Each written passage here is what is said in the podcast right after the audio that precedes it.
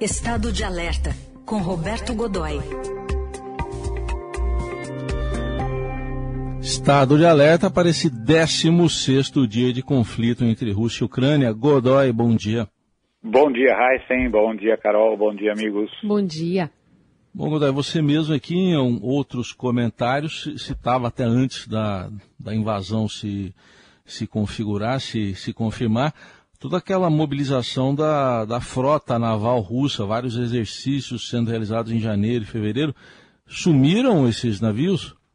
Pois é, veja, e como é que você consegue esconder né, um navio de guerra? Né? E eles desapareceram, não estão sendo, não, não estão sendo vistos em atividade em lugar nenhum, depois de um período, assim, comecinho de janeiro aí, eh, até o início da, da, da invasão da Ucrânia, dia 24 de fevereiro, até uma semana antes, eles estavam em muita intensa atividade e aquela coisa da mobilização russa de grande porte, né, como eles fazem, costumam fazer eh, no momento de, em que estão preparando tropas, preparando algum tipo de atividade militar e é, isso virou um, é, é, uma das formas como eles vêm atuando ao longo do tempo, desde a época da União Soviética. E o que, que aconteceu naquele momento? O, o, o ministro da Defesa, o general Sergei Shoigu, apresentou, fez, convocou uma grande entrevista coletiva em Moscou para dizer que, como, se, como, ele, como o governo russo fazia naquele momento, para dizer que, olha, nós estamos fazendo uma grande, um, vamos fazer um grande exercício naval, é, não tem nada a ver com mobilização da Ucrânia. A Ucrânia, naquele momento, já estava cercada ali por quase 200 mil homens, né? homens e mulheres combatentes, é, muito equipamento militar e tal, como já falamos aqui, e hoje o mundo tragicamente sabe como é que a coisa tem acontecido. Naquele momento, eram, veja só, 140 navios é, isso é muito, é muito mesmo. Né? É um centro para de todos os tipos que você possa imaginar. E ele, num, num exercício que começava no Mar do Norte, é, ia para o Mar de Oshkosh, que é ali uma, um daqueles, uma, uma daquelas áreas quase, é, enfim, quase isoladas naquela região.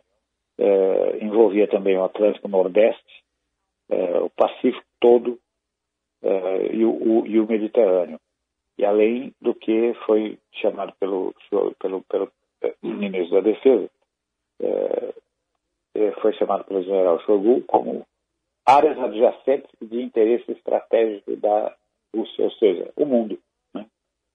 E aí ele iniciou ali um, um, esse movimento envolvendo 140 aviões, é, pelo menos dois submarinos, um deles, pelo menos um deles daquela classe Borei, sobre a qual nós já falamos aqui, são capazes de lançar muitos mísseis, 16 deles mísseis com armas nucleares, né, com alcance de 11 mil quilômetros, o que não é pouco, né, é munição intercontinental. Né, é, mas, enfim, é, eram 140 navios envolvendo submarinos e as embarcações de apoio, 60 aviões de, de ataque, lembrando sempre que os russos têm um único porta-aviões e ele opera muito mais como um cruzador, lançador, um, coraçado, um navio pesado, lançador de mísseis do que lançador de aviões. Ele, na verdade, nesse exercício, por exemplo, ele participou no Mar do Norte sem aviões a bordo. É, muito mais com essa outra, com essa outra função. E 10 mil homens e mulheres envolvidos diretamente ali. Bem, é, e aí fizeram essa demonstração de força, com helicópteros armados, helicópteros armados inclusive com torpedos, ou seja, torpedos de longo alcance, de modelos muito próprios da Rússia, modelos pesados, grandes torpedos, de uhum. longo alcance e alta velocidade. Então foi uma, uma, uma... Bem, aí começou todo mundo começou a ficar de olho no que estava acontecendo na região da Ucrânia, eh, enfim, o que estava fazendo aquela tropa toda ali e tal. Os exercícios acabaram e os navios não voltaram, a frota não voltou toda para sua para sua base de origem, que é o Mar do Norte. Onde é que eles estão, né, Carol? Hum. Não se sabe. A gente está grandes dúvidas em relação a isso. Então tem esse esse esse número grande aí que está né, fora do, do mapa ali, conhecimento uhum. do mundo. Eu também queria te ouvir sobre, agora há pouco o presidente Putin deu um aval para a vinda de milhares de combatentes do Oriente Médio para a guerra na Ucrânia. Ele teve a reunião ali do Conselho de Segurança e o ministro da Defesa disse que havia 16 mil voluntários no Oriente Médio que estavam prontos para lutar ao lado das forças apoiadas pela Rússia na região de Donbás, ali no leste. E as falas é, do Putin vão no sentido de que se existem essas pessoas que querem por conta própria, por vontade própria, não por dinheiro, vir ajudar as pessoas que vivem em Donbás, então precisamos ajudá-las a chegar a essa zona de conflito. Aí poderia juntar a fome com a vontade de comer, né? É sim, com certeza isso vai acontecer. Então ele está com essa história apresentando essa versão de que o pessoal está vindo, são voluntários, mas não é por dinheiro, estão vindo por uma decisão política própria, pessoal, de envolvimento, é, enfim, é pela causa. Né?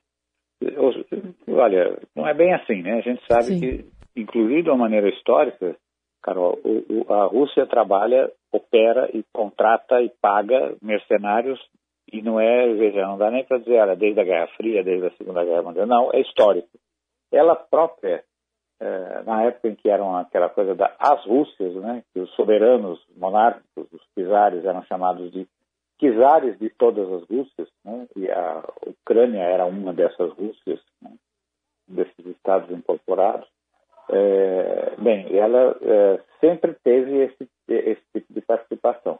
O que ela está fazendo é o seguinte: a linha de raciocínio é se é, esses nove ou dez países da, daquela lista de países da OTAN e da Europa de maneira geral é, e já se ofereceram para estão se oferecendo para fornecer equipamentos militares, isso é, como mísseis antitanque, mísseis leves antiaéreos é, e outro tipo de material, e nada impede que eu receba, eh, já que a Rússia possa receber eh, voluntários tropa.